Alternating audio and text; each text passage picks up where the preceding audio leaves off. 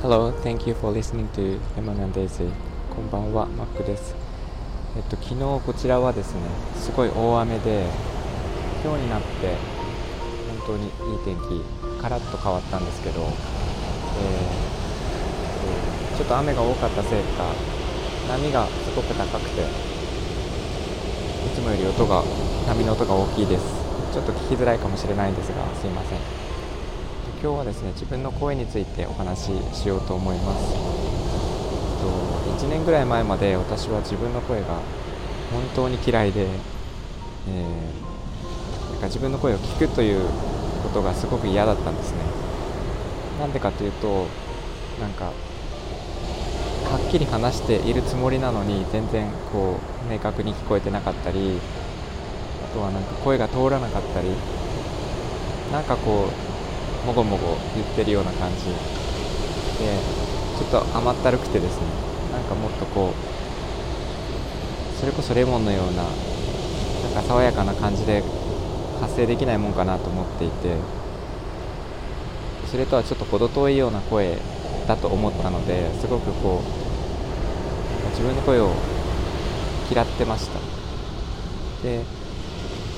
と、最近はすごい好きになってきたんですけどそのきっかけとしては、えっと、自分あのなんか発声練習とか特にしたわけじゃなくてただ滑舌は良くなるようにあのなんかこう滑舌が良くなる、えー、1日1分ぐらいの練習みたいのがあってそれをやっていた時期がありまして1年ぐらいやったんですけどそれの効果が出てきたのかなっていうところもあるんですがでも一番大きいのはなんか自分の声を聞いてあの安心するとか、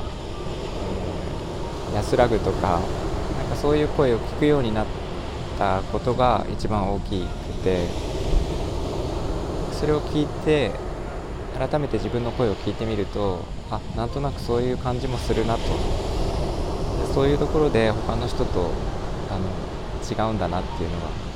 分かってきてそれが分かるとなんかどんどん自分の声が好きになりました。で今はこの声で良かったなと思っているんですけど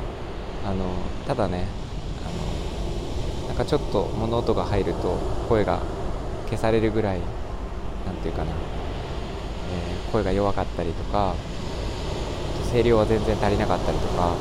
するんですけどなんかこういう風にマイクに語りかけるのであればあんまり問題がないし、えー、自分の声が特定の人たちにはきちんと届いている気がするのでそれでいいかなと思っています。なのでなんか改善しようとこういろいろもがいていた時よりも